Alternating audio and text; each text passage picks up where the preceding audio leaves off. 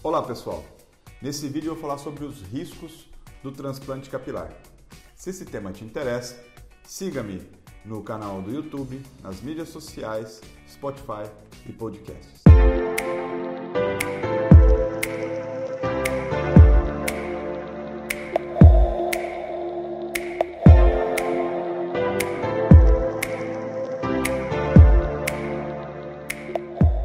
Esse vídeo estou dedicando ao risco do transplante capilar, porque foi uma dúvida recorrente nas mídias, embora já tenha comentado isso em outros vídeos, mas eu resolvi fazer um conteúdo específico.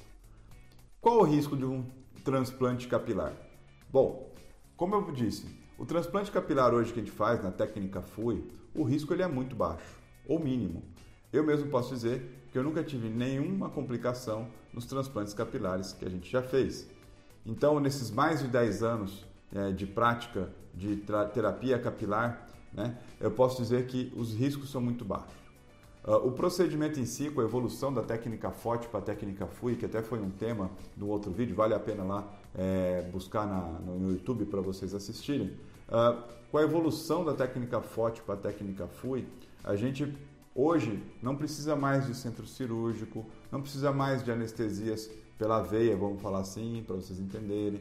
Hoje a gente faz muito mais nas nossas clínicas, no ambiente mais familiar, no ambiente mais tranquilo, com uma medicação via oral para você ter um pouquinho de sono, para estar tá relaxado, para ficar na, na posição para a gente poder fazer a coleta dos folículos, a, o implante posteriormente.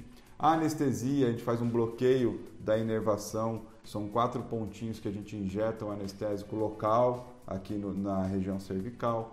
Depois disso, a gente vai com uma solução específica é, anestesiando área por área de trabalho no decorrer da cirurgia e também na área de implantação.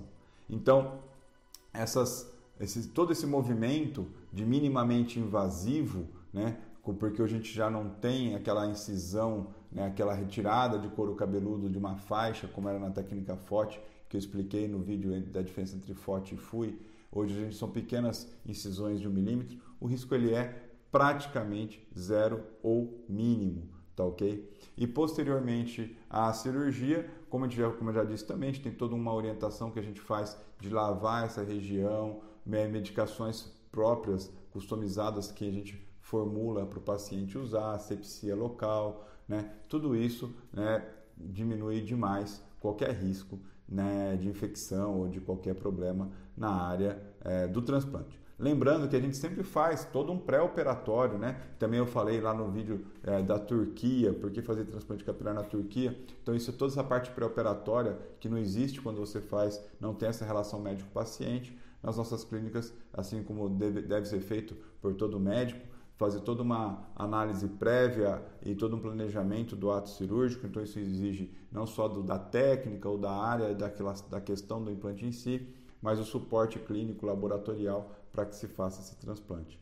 Então o risco é muito pequeno, uh, clinicamente falando ele é zero, né? podemos dizer praticamente zero. Durante o procedimento você fica monitorado, fica né, sobre é, questão de batimento cardíaco, pressão arterial, oximetria, tudo fica monitorado com toda a segurança e qualidade para o nosso paciente.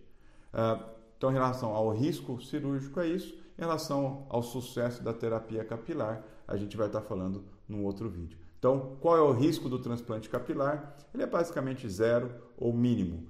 Né? Lembrando que a gente faz todo um cuidado e um aparato aí de orientações e prescrições para você, nosso paciente, que queira fazer um implante capilar ou transplante capilar.